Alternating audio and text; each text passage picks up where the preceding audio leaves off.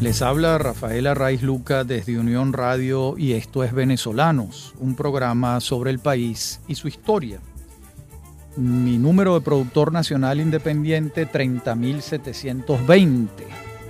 Estamos en la continuación de la serie Militares y este es el capítulo 2 de José Antonio Páez, capítulo segundo y último. La semana anterior comenzamos a ver esa primera presidencia de la República de Páez, la que va de 1831 a 1835. Entonces señalábamos algunos aspectos de ese gobierno y de la situación de Venezuela entonces. El censo de 1825 en Venezuela arrojaba que vivían 659 mil personas apenas de modo que uno de los problemas centrales que enfrentaba la República era la despoblación. Por ello el gobierno de Páez promueve la iniciativa de ofrecerle facilidades a los canarios que quisieran radicarse en el país. Pero esto no trajo grandes contingentes migratorios como para cambiar el panorama nacional en lo inmediato. Y años después, en 1837, una ley general de inmigración abría las puertas para inmigrantes de otras nacionalidades. Llegaron entre 1832 y 1859 franceses, alemanes, portugueses, italianos, además de los canarios y los españoles de otras regiones, por supuesto. Todo este flujo migratorio se detiene en 1859 por efecto del comienzo de la Guerra Federal y va a renovarse años después cuando haya terminado la guerra a partir de 1863. El gobierno de Páez elimina los derechos de exportación, logra un incremento inmediato en los rubros que para ese entonces se cultivaban en Venezuela.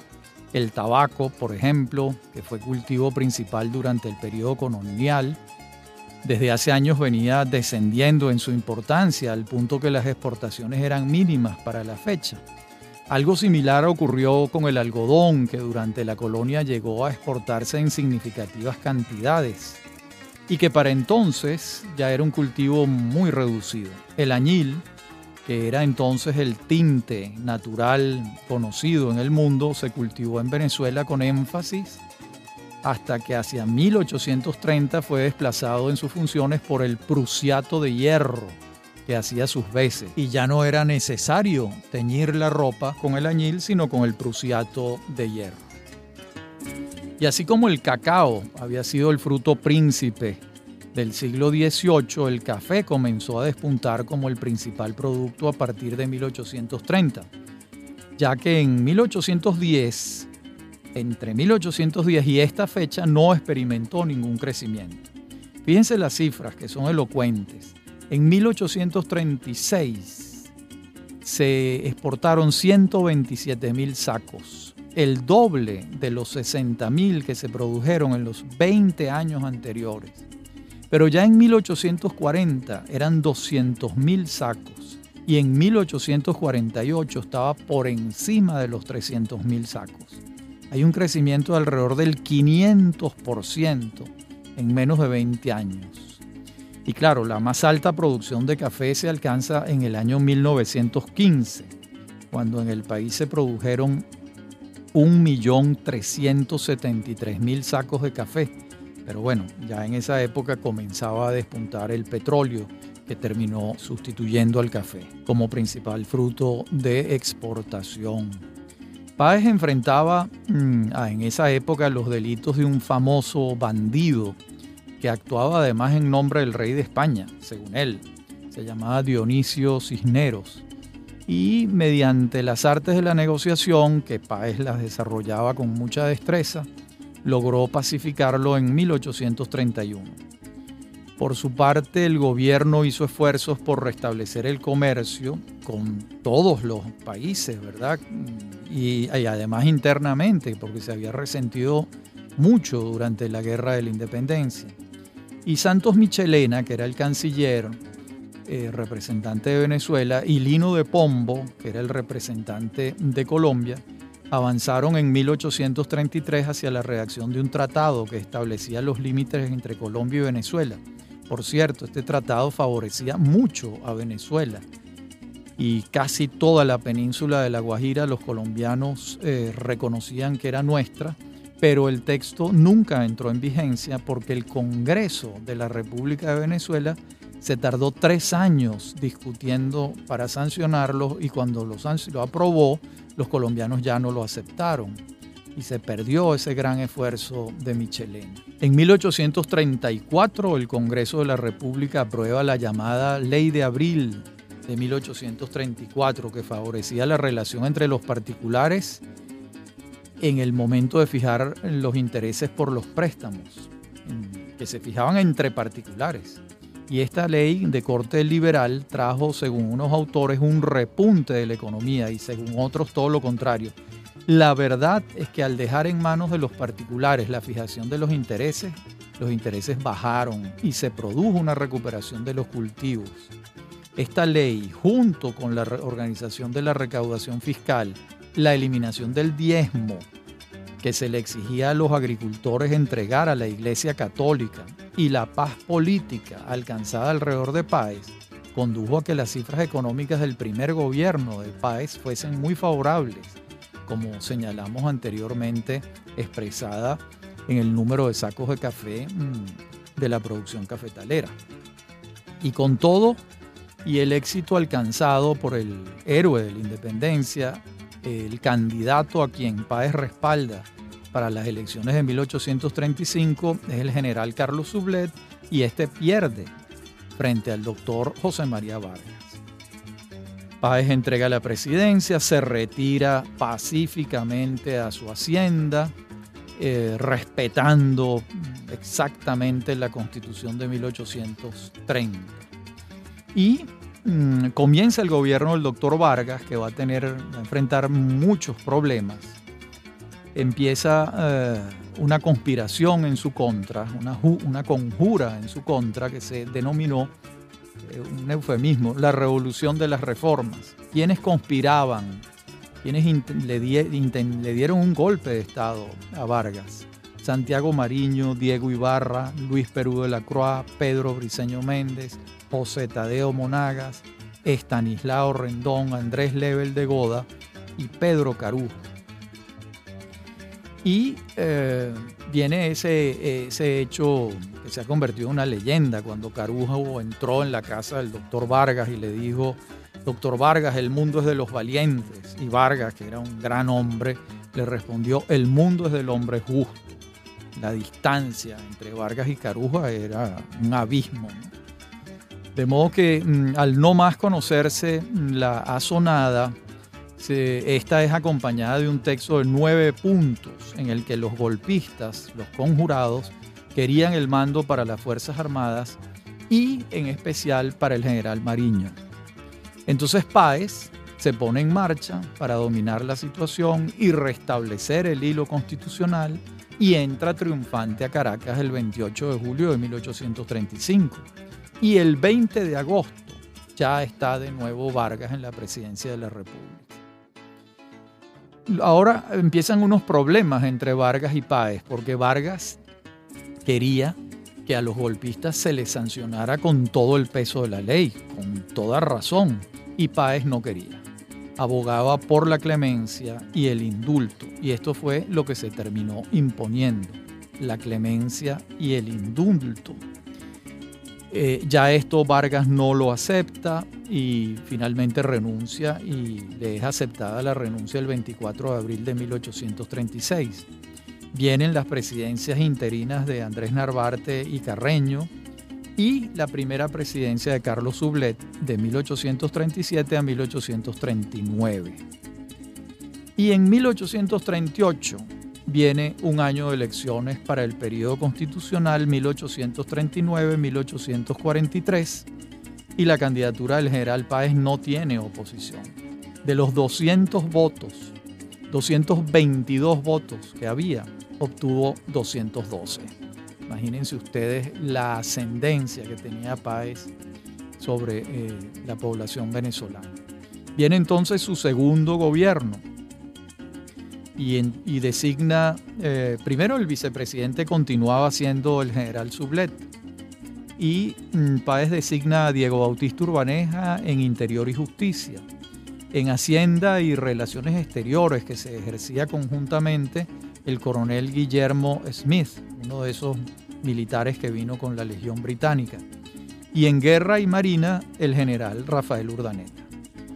Y el manejo de la deuda contraída con Inglaterra en tiempos de Colombia, que fue prorrateada entre los tres países integrantes de la República, fue un asunto de gran interés en estos tiempos, manejado por Santos Michelena.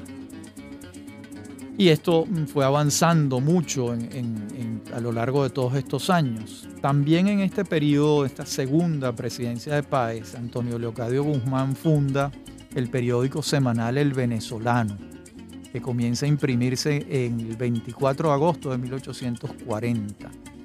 Eh, además ahí escribían otros integrantes del Partido Liberal, como Tomás Sanabria, Jacinto Gutiérrez Col, Tomás Lander y por supuesto el propio Antonio Leocadio Guzmán. Y empiezan a hacerle una oposición muy dura, muy, muy dura al general Páez. Y eh, Viene entonces un periodo mm, de una inédita convulsión política a partir de esta oposición férrea que comienzan a hacerle al general.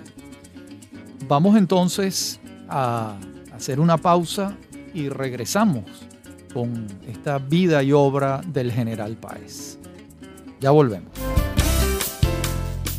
Estás escuchando Unión Radio Cultural. Este y otros programas de venezolanos los puedes oír en formato podcast a través de anchor.fm. Para alguna sugerencia sobre este espacio, pueden escribirnos al correo rafaelarraiz.com y en Twitter, arroba rafaelarraiz. Somos Unión Radio Cultural.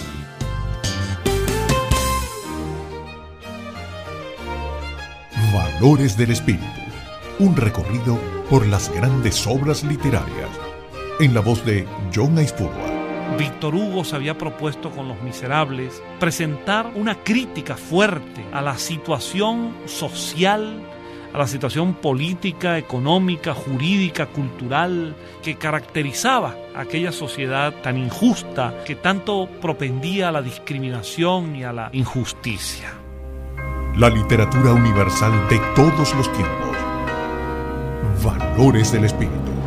Sábados, 9 de la mañana y 6 de la tarde. Somos Unión Radio Cultural.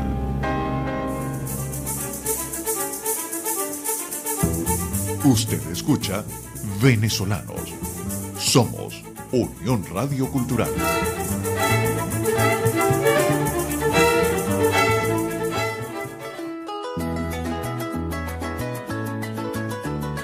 Decíamos en la parte anterior del programa que comienzan la oposición al general Páez a partir del periódico El Venezolano de Antonio Leucadio Guzmán.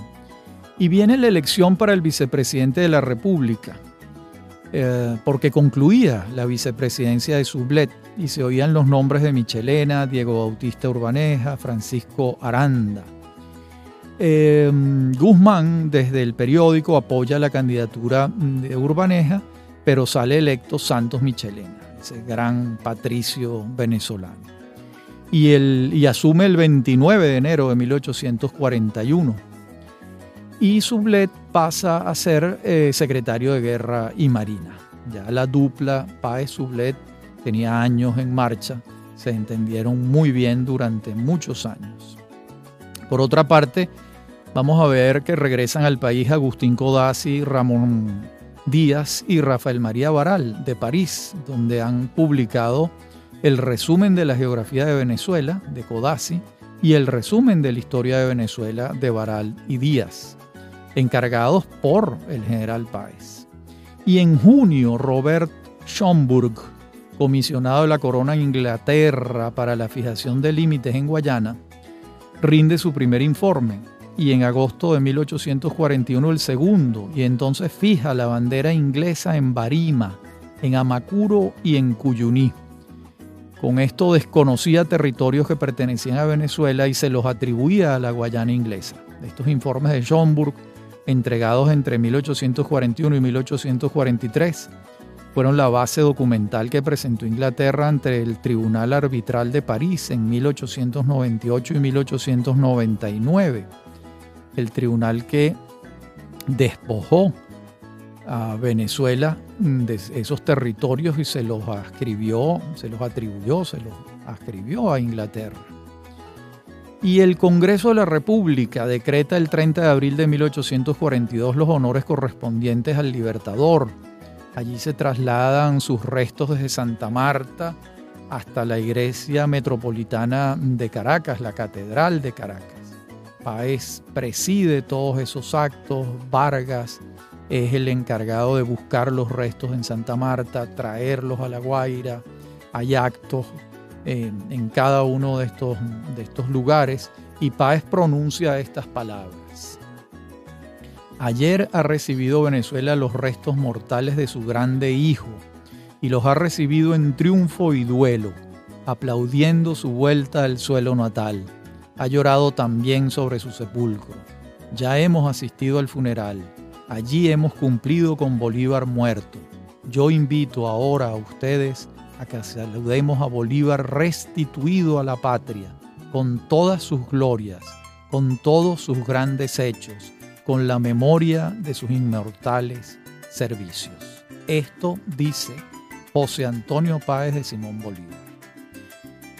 Muy bien, y en paralelo a la programación de los actos del traslado de los restos, la oposición liberal asoma estar de acuerdo con la candidatura a la presidencia de la República de Santos Michelena, pero el general Páez piensa distinto y respalda al general Sublet y por supuesto gana la presidencia de la República el general Sublet, que comienza a gobernar en 1800, en el periodo 1843-1847. Páez se va a su hacienda, como siempre lo hacía. Y al final de la presidencia mm, de Sublet se reanima la efervescencia política. Es un año de elecciones, hay varios aspirantes y José Antonio Páez, como jefe del Partido Conservador, decide apoyar la candidatura del liberal José Tadeo Monagas. Bien, este es uno probablemente el más grande error que cometió José Antonio Páez en su vida, probablemente uno de los más grandes. Eh, y las elecciones mm, ocurren, las gana mm, José Tadeo eh, Monagas y eh, al principio hubo un acuerdo de gobierno entre Monagas y Páez, pero ese acuerdo se va deshaciendo a medida que las semanas avanzaban, hasta que ocurre una ruptura el 4 de febrero de 1848, cuando Páez entrega una proclama en Calabozo, luego se traslada a Pure, y Monagas encarga a Mariño a enfrentarlo, y este delega en el general José Cornelio Muñoz un antiguo paecista, batir sus tropas en contra de las de Páez. Y ocurre la batalla en el sitio de los Araguatos el 10 de marzo. Páez es derrotado, pero logra huir a Colombia, acompañado de quienes están con él en esta batalla, que son Carlos Sublet y Ángel Quintero. Em, de, Colombia se traslada a Curazao y ahora sí está solo porque Sublet le dice yo hasta aquí lo acompañé, no lo sigo, Quintero tampoco. Páez se empeña en volver. Ahí en Curazao arma un ejército muy exiguo con 600 hombres y eh, desembarca. Y esta nueva ofensiva concluye en otro fracaso el general José Laurencio Silva lo hace preso en Cojedes, en el valle de Macapo abajo. Lo remite a Valencia. Allí es humillado con la colocación de grillos en los pies. Un trato que muchos consideraron inaceptable para un hombre que había acumulado sus méritos. Luego es trasladado a Caracas, donde fue nuevamente humillado. Y el encargado de su prisión era nada menos que Ezequiel Zamora y en los traslados callejeros del prisionero es zarandeado de nuevo y le gritan abajo el rey de los araguatos, haciendo alusión irónica a la derrota en la batalla llanera. Después es trasladado al castillo de San Antonio de la Eminencia, en Cumaná, de donde parte al exilio arruinado el 23 de mayo de 1850. Y aquí viene entonces el primer exilio del general Páez, y por que ocurre por solicitud expresa de su esposa, de Dominga Ortiz, que le pide al Congreso Nacional que expulsen a Páez del país, que lo saquen de la cárcel. Recordemos antes que Barbarita Nieves había muerto el 14 de diciembre de 1847. Ya había salido de la escena y quien está presente es Dominga Ortiz, la primera esposa del general Páez. Y el 24 de mayo de 1850 toma el vapor Libertador rumbo a San Tomás el general Páez derrotado. El 2 de agosto está en Nueva York, donde lo recibe el alcalde de la ciudad y una multitud de admiradores de sus hazañas militares. Recibe honores más allá de los imaginados por él. Vive en Manhattan. Viaja a Washington. Lo recibe el presidente Millard Fillmore en la Casa Blanca. En Baltimore le rinden homenajes excepcionales.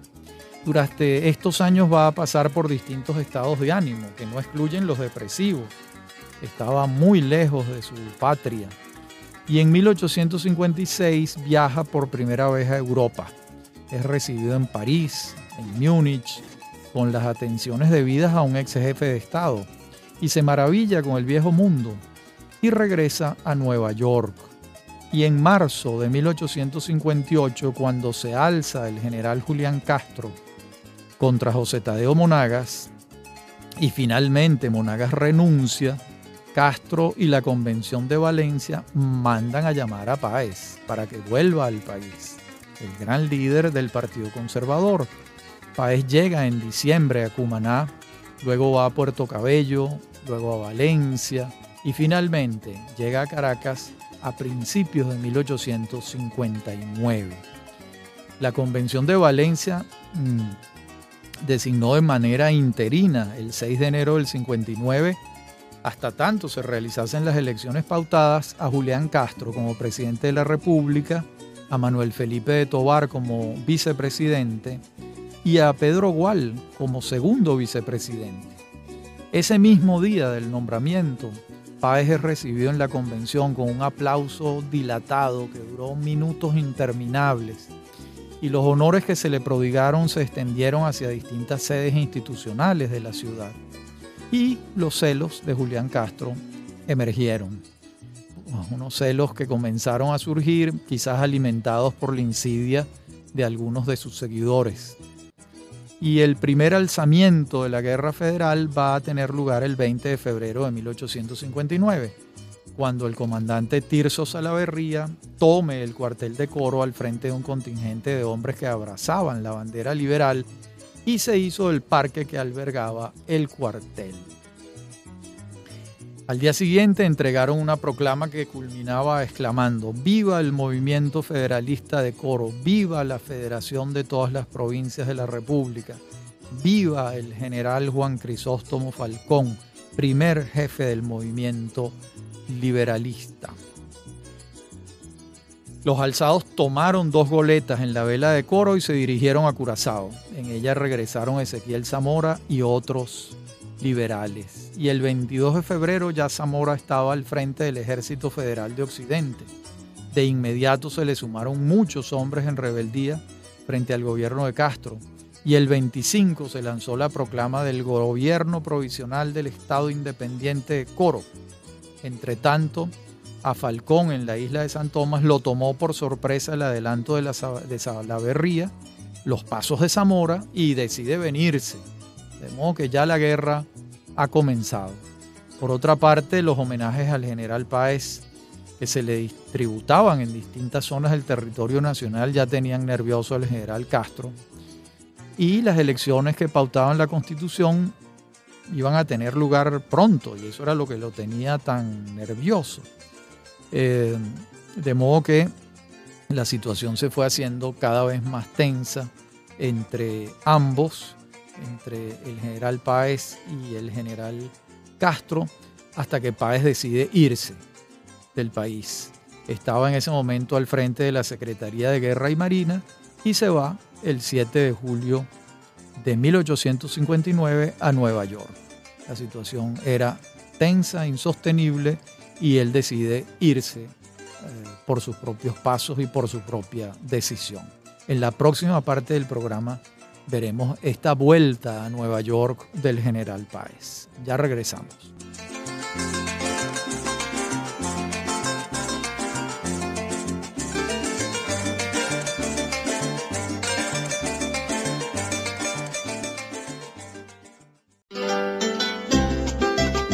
Decíamos en la parte anterior del programa que Páez regresa a Nueva York y se va un tanto incómodo con la experiencia de su regreso a Venezuela, en particular por las excentricidades de Julián Castro, pero también satisfecho con la aclamación de la que ha sido objeto y desde Manhattan monitorea y participa epistolarmente en la diatriba venezolana. En los meses finales de 1860 en la prensa comenzaron a publicarse artículos que clamaban por el regreso de Páez, a quienes muchos veían como la posible solución a la crisis que planteaba el desafío de la guerra. Y Páez por su parte respondía desde Nueva York poniendo en duda que con la constitución vigente se pudiera hacer frente a la situación.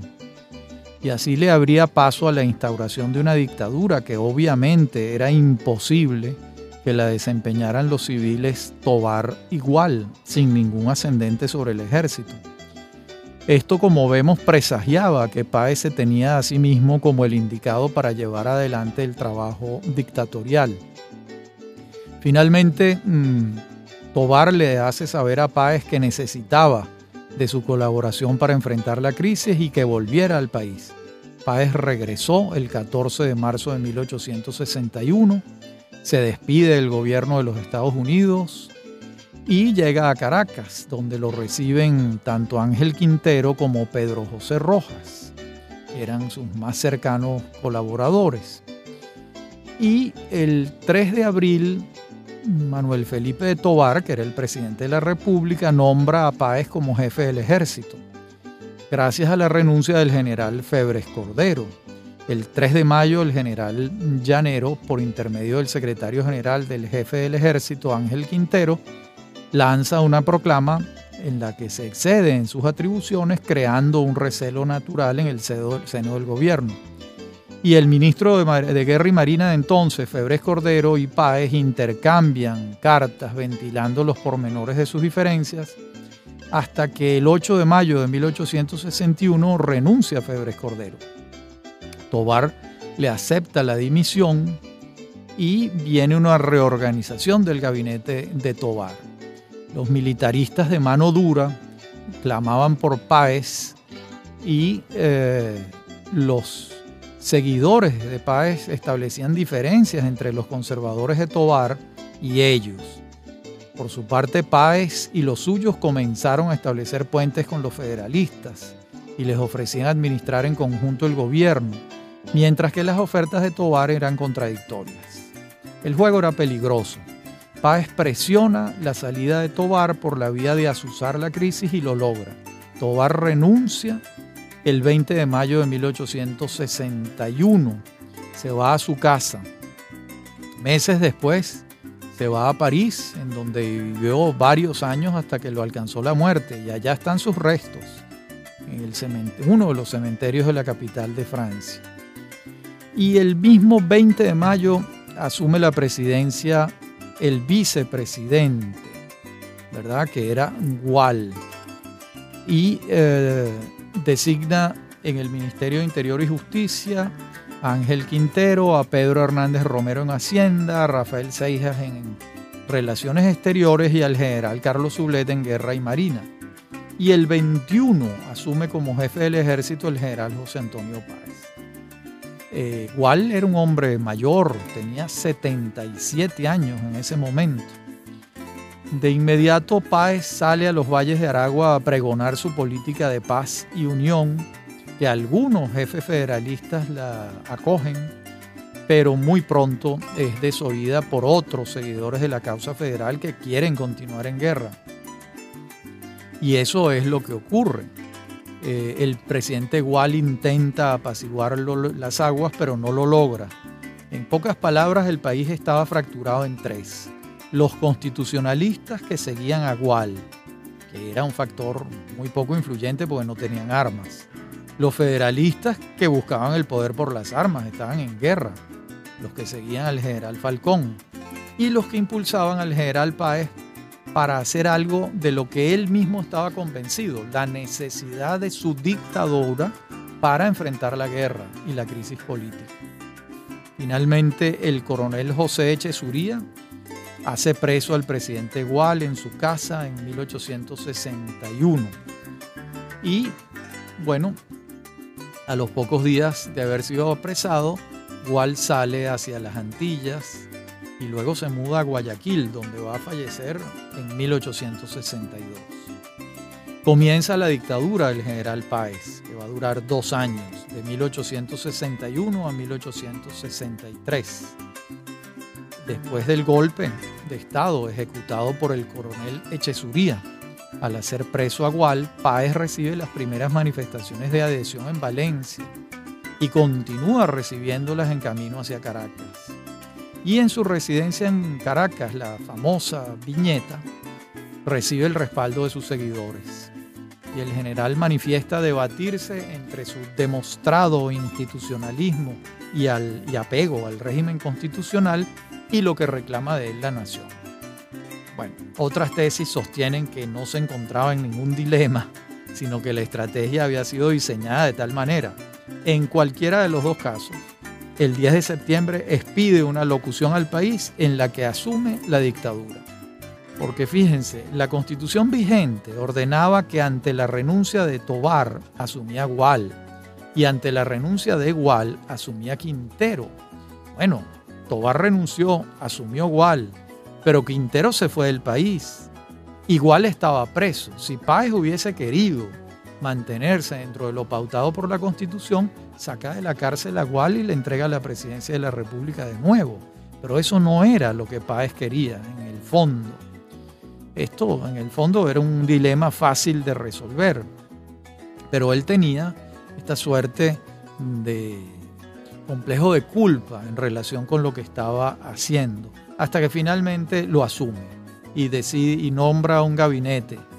Su asesor principal, Pedro José Rojas, va a ser el ministro de Interior y Justicia. En Hacienda va a estar José Santiago Rodríguez. En Relaciones Exteriores, Hilarión Nadal. Y el coronel Echesuría ahora pasa a ser el secretario de Guerra y Marina. Bien, em, las contradicciones afloraron muy pronto, porque la gente lo aclamó para que buscara la paz, pero ahora estaba más bien enfrentando el desafío bélico y comienza, recrudece la guerra particularmente. Y sin embargo, Páez siempre con el método de los diálogos, en 1861, en septiembre, designa diversas comisiones para que vayan a dialogar con los federalistas, con el objeto de avanzar hacia un tratado de paz. Eh, pero en la acera de enfrente pues lo que se pretende es continuar con la guerra porque tiene perspectivas, como en efecto eh, las tenían, ¿verdad? Hasta que mm, vuelve a colocarse sobre la mesa la posibilidad de una entrevista entre Páez y Falcón, y eso ocurre el 8 de diciembre eh, de 1861. Y al día siguiente siguen las conversaciones, no ellos, sino sus designados, que eran Pedro José Rojas y Antonio Guzmán Blanco. Y finalmente, Falcón redactó un texto que establecía los parámetros del acuerdo, pero a Pedro José Rojas no le pareció que aceptarlo era conducente y volvimos a la guerra. Este, hasta que mm, se intenta otra reunión y no hay manera.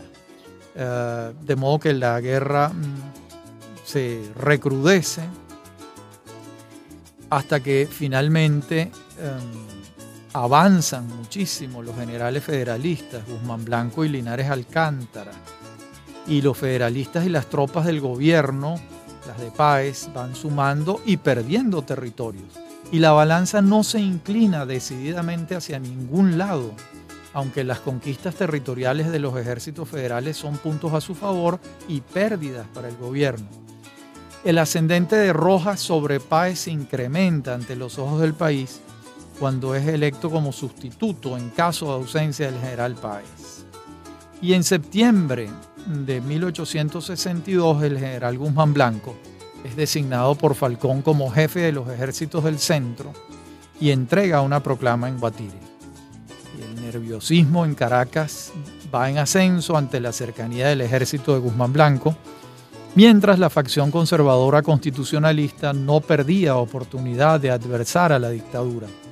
Falcón avanza en Occidente, mientras la destitución del mando del general Rubín por parte de sus segundos descontentos con sus extremos procedimentales fue un duro golpe para el ejército occidental de la dictadura.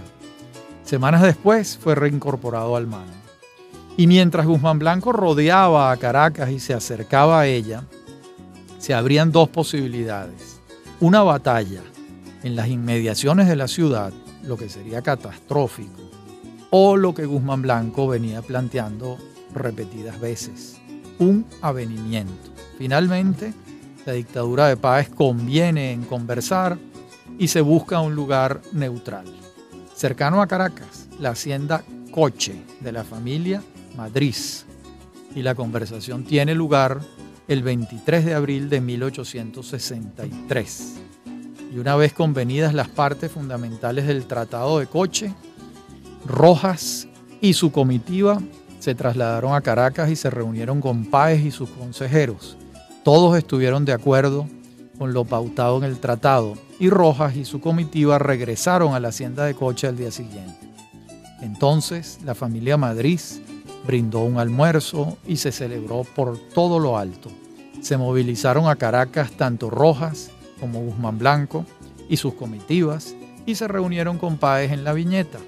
Al día siguiente partió hacia Coro, vía La Guaira, Antonio Guzmán Blanco, en busca de la ratificación del tratado por parte de Falcón, cosa que termina de ocurrir en Nirgua, donde estaba Falcón en ese momento, el 27 de mayo, después de que Falcón propusiera dos modificaciones menores y Páez las aceptara. Las acciones bélicas cesaron en abril, después de lo acordado en el tratado, aunque la noticia llegó después a algunas lejanas provincias y en alguna hubo un intento infructuoso de desconocer lo convenido. De acuerdo con lo pautado, se convocó la Asamblea Nacional en la ciudad de La Victoria el 15 de junio de 1863, integrada por un número exacto de federales y conservadores. En la última parte del programa veremos entonces qué ocurrió después de la firma del Tratado de Coche. Ya regresamos. Estás en sintonía de Unión Radio Cultural. Recuerda, todos los programas están colgados en la aplicación anchor.fm. Este programa, Venezolanos, lo puedes volver a escuchar los sábados a las 10 de la noche y los domingos a las 10 de la mañana. Somos Unión Radio Cultural. Tenemos variedad, salud, cultura, gastronomía, tecnología. Somos Unión Radio Cultural. Usted escucha Venezolanos. Somos Unión Radio Cultural.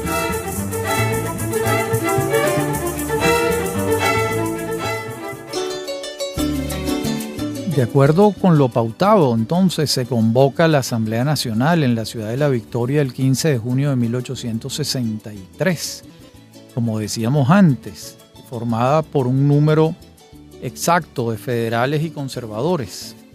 Y ese mismo día se recibe la carta de renuncia del general Páez y la Asamblea la acepta. De inmediato pasó a designar como presidente provisional de la Federación Venezolana al general Juan Crisóstomo Falcón. Cito, mientras que reunida la Asamblea Constituyente que él ha de convocar, se organice definitivamente el país. Allí se nombra a Antonio Guzmán Blanco como vicepresidente. El general Páez sale de Venezuela el 13 de agosto de 1863 y no regresaría al país luego, nunca más. Concluía la guerra federal con un tratado negociado por un civil, Rojas, y otro que conocía el mundo civil y militar, Guzmán Blanco, no como una batalla que decidiera la guerra, pero la victoria estaba en manos de los federales. Se abría el periodo de mando del general Falcón, que precedió a la larga influencia de Guzmán Blanco en el país. Viene el segundo exilio de José Antonio Páez. Es un hombre de 73 años, al que le esperan otros acontecimientos. Nosotros estimamos que en 1865 comienza a redactar su autobiografía, que finalmente se publica en Nueva York en 1869 con el título Autobiografía del general José Antonio Páez. En ella concluye los hechos de su vida pública en 1850 y no en 1863 como en efecto ocurrió. Es evidente que no estaba orgulloso de los años 1861-1863, cuando ejerció la dictadura y comandó el bando conservador en la Guerra Federal. Afirma en la conclusión del libro lo siguiente. Termino pues la historia de mi vida donde debió haber acabado mi carrera pública. Las alternaciones de la política me llamaron después a la patria para luchar con nuevos inconvenientes y recoger cosecha de desengaños hasta que volví a la tierra de Washington, resuelto a pasar en ella el resto de mis días. Por lo demás, eh, la autobiografía de Páez es única entre los hombres de su tiempo, es un documento de un gran valor y una gran utilidad. Ningún otro de los próceres de la independencia escribió sus memorias, su autobiografía. El único fue Páez. Y en 1868, ya concluida y la obra en proceso de edición, Páez abre una puerta en Buenos Aires y se va a vivir a la capital de Argentina con un proyecto en la mano, una máquina para desollar ganado. Allá llega el 8 de agosto de este año y en diciembre el presidente Domingo Faustino Sarmiento lo designa brigadier general de la República Argentina, nada menos. Entonces va a llevar una vida grata, estudia inglés para perfeccionarlo, pasea un perrito que tiene que se llama Pinky y es distinguido y considerado con grandes honores en la Argentina. Por otra parte, cuando llegó a Buenos Aires el aparato de desollar ganado no funcionó adecuadamente, de tal modo que el proyecto industrial del general Páez no comenzó. Y en 1870 se desata una epidemia de fiebre amarilla y el general Páez considera que ha llegado el momento de regresar a los Estados Unidos. Allá va a estar hasta marzo de 1872, cuando atiende una invitación para irse a vivir a Perú, ya que la situación de Páez en Nueva York, su situación económica, era poco menos que desesperada, no tenía un maíz que asar. Y entonces el gobierno de Perú le asigna una casa una pensión donde puede vivir decentemente, pero comienza a experimentar afecciones bronquiales y decide regresar a Nueva York en diciembre de 1872. Estamos hablando de un hombre que tiene más de 80 años. Su nieto, Francisco de Paula Páez, le escribe diciéndole que el general Antonio Guzmán Blanco lo invita a regresar a Venezuela, que vuelva de inmediato. Páez se entusiasma con la idea, pero la salud no se lo permite. Páez no está en condiciones de eh, tomar un barco de nuevo. Recordemos que los viajes en barco en esa época eran unos acontecimientos exigentes desde el punto de vista físico. Y un hombre que ya tenía casi 82 años no eran eh, la mejor edad para emprender esa aventura. Él anhela, por supuesto, regresar a su país con una ilusión enorme que se manifiesta a través de las cartas que escribe en esos días, donde sueña con volver. No tiene otro destino que volver a su patria.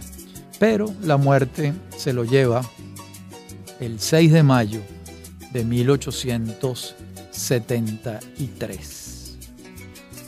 La verdad es que Páez fue un hombre múltiple, sorprendente por donde se le vea. Era un hombre además consciente de sus errores.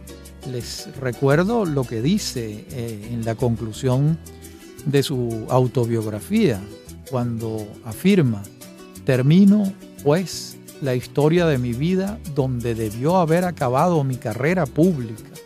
Estamos hablando del año 1850 y no en 1863, después de dos años de haber asumido la dictadura, esos dos años con los que el general Páez no estaba satisfecho y no sentía, no sentía el mayor orgullo, porque ni siquiera los relata en su autobiografía.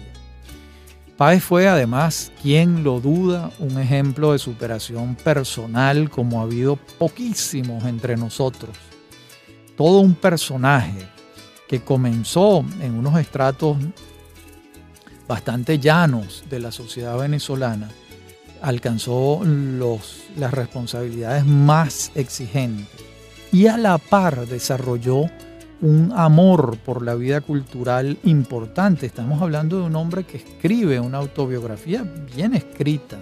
Estamos eh, hablando de un hombre que se aficiona por la música, que es intérprete, que, que, hace, que, es cantante de Páez en una oportunidad.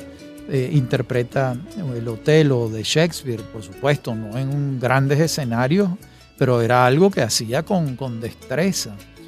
Em, y bueno, terminó cultivándose él mismo. Eh, es un, es un autodidacta en todo el sentido mm, de la palabra. Se rodeó de gente que sabía mucho más que él no tenía el complejo de rodearse de gente superior a él desde el punto de vista del conocimiento en, determinadas áreas, ¿no? como puede ser el caso de Ángel Quintero antes de Miguel Peña o de Pedro José Rojas.